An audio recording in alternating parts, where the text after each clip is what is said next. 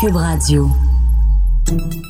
Salut, c'est Charles Tran avec l'équipe dans 5 minutes. On s'intéresse aux sciences, à l'histoire et à l'actualité. Aujourd'hui, on parle d'agriculture, d'agriculture urbaine. Les fermes, les serres urbaines, depuis une dizaine d'années, euh, il en pousse de plus en plus dans les grandes villes du monde, à New York, Paris, Toronto, Bruxelles. Et Montréal, de son côté, euh, ben, c'est une ville pionnière. En 2011, les fermes Loufa avaient inauguré dans le quartier Annecy la première serre commerciale au monde installée sur un toit. Elles viennent d'annoncer l'ouverture en mars prochain d'une quatrième serre dans Saint-Laurent cette fois-ci, afin de doubler leur production. Pourquoi est-ce qu'on entend de plus en plus parler de cette agriculture urbaine? On en est où, au juste, au Québec, avec ce phénomène? Est-ce qu'on sait vraiment ce que ça apporte? Baptiste Zapirin a des germes de réponse pour nous. Les fermes Loufa, qui totaliseront 300 000 pieds carrés de serre avec celle qui sera ouverte en mars, ce sont un peu les rockstars de l'agriculture urbaine québécoise. À elles seules, elles seront capables de distribuer 35 ou 40 000 paniers de légumes frais dans le Grand Montréal. Mais euh, c'est un peu l'arbre qui cache la forêt, ou alors le, le plant de tomate qui cache le rang de patate.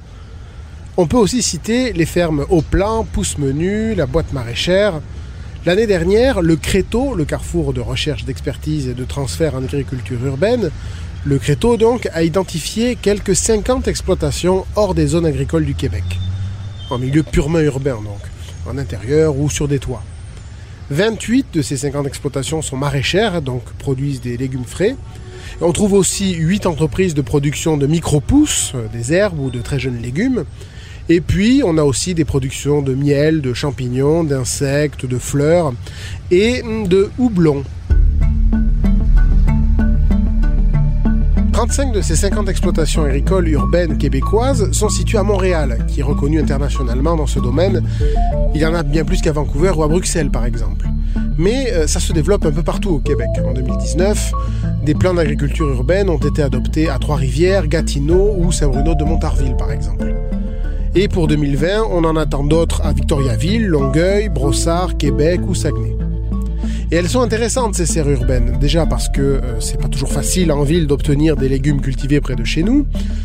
Euh, la démarche écologique est donc intéressante et en plus cette culture de proximité permet aussi d'obtenir des aliments frais ramassés le jour même.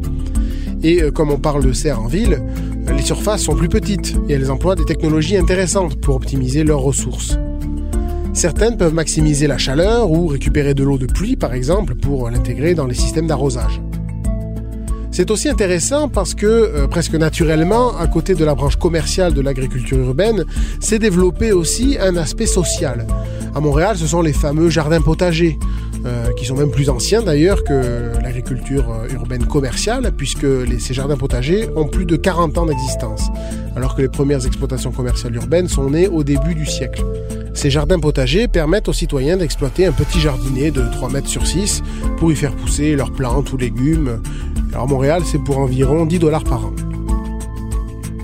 Avec la popularité de ces jardins communautaires et celle grandissante donc des serres urbaines, on se dit d'instinct que l'agriculture urbaine, ben, c'est bon pour nous, les citoyens, et pour l'environnement aussi une réponse à de nombreux enjeux modernes, la sécurité alimentaire, le besoin et l'envie d'acheter de la nourriture locale, la réappropriation de l'espace urbain par les citoyens, la santé mentale aussi, l'autonomisation, la réinsertion économique. Ça embellit les villes aussi. Un toit vert avec des serres, c'est quand même plus sexy qu'un gros toit de béton sale. On la voit aussi comme un facteur de résilience urbaine, c'est-à-dire quelque chose qui permet de surmonter les perturbations, par exemple les crises économiques, l'augmentation des prix des aliments frais, ou les inondations qui rendent le transport des marchandises difficile, par exemple. Mais il faut bien admettre que pour l'instant, on ne sait pas trop quel est concrètement cet impact. L'empreinte des fermes urbaines sur l'environnement, sur le système alimentaire des villes, n'a pas encore été mesurée scientifiquement on ne sait pas par exemple à quel niveau de développement l'agriculture urbaine aurait un impact significatif. Est-ce qu'il faudrait par exemple que ces fermes couvrent 1% des toits, par exemple? Ça, on ne sait pas encore. Mais vu les enjeux, ça devrait finir par arriver, ce genre d'études. Oui, et euh, avant d'avoir des données précises, si on veut être optimiste, on n'a qu'à écouter ceux qui les bâtissent, ces fermes urbaines.